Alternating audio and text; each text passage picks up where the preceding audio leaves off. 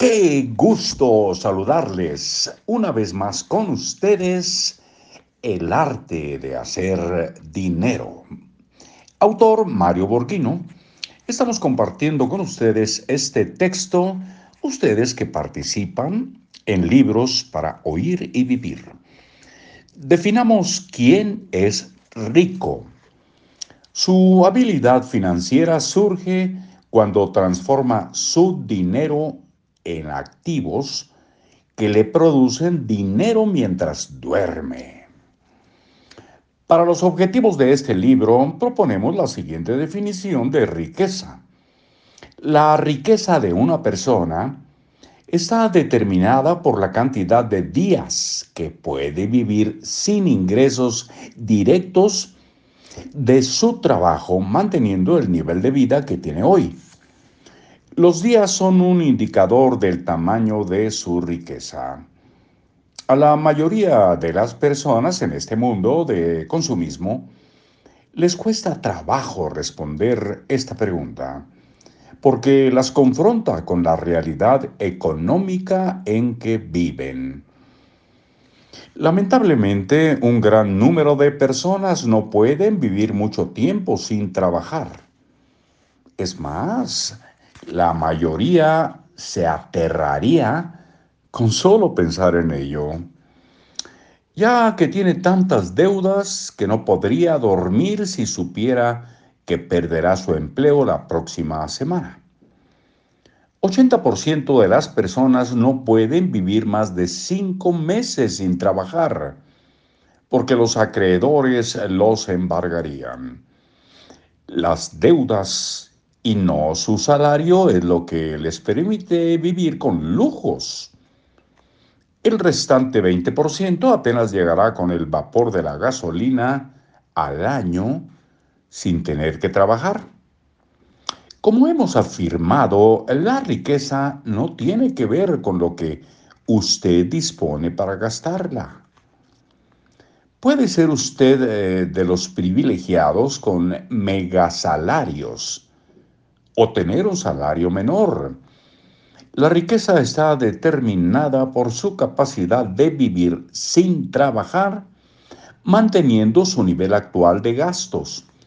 La gente rica vive de su dinero. Aquí me gustaría hacer una acotación. Eh, no pretendo cambiar el texto, por supuesto, esto es eh, muy respetables de un autor que tiene todo el, derecho de mantener lo que él escribió tal cual.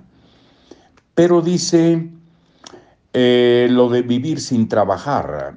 El restante 20% apenas llegará con el vapor de la gasolina al año sin tener que trabajar. Pues no, eh, yo creo que no tenemos por qué no tener o dejar de trabajar.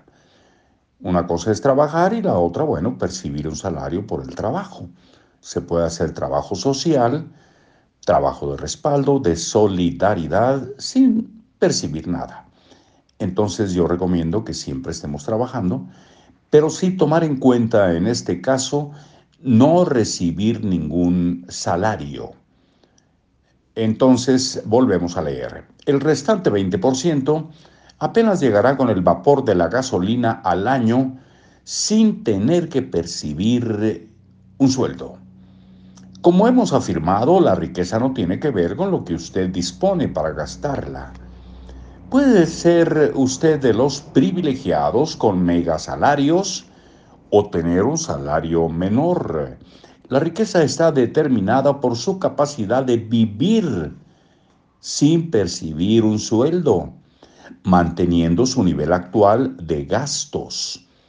La gente rica vive de su dinero, la gente pobre vive de su salario.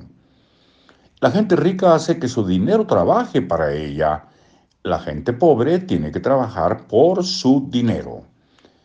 En el libro El subdesarrollo está en la mente de Lawrence E. Harrison, hace una descripción de cómo pensamos los latinoamericanos acerca de la construcción de la riqueza.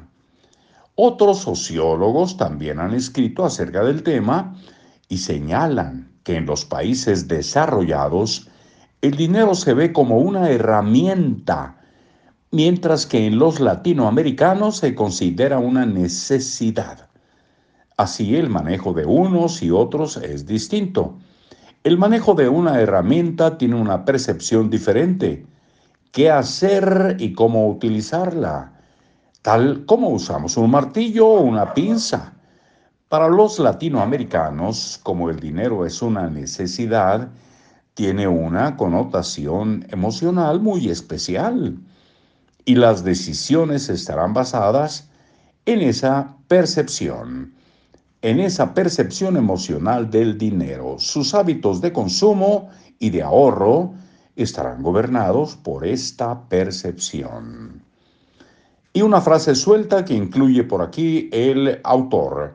En los países desarrollados, el dinero se ve como una herramienta, mientras que en los latinoamericanos se considera una necesidad. Un mundo de diferencia, ¿no es cierto? Esto último lo digo yo. Gracias, que esté muy bien. Hasta pronto.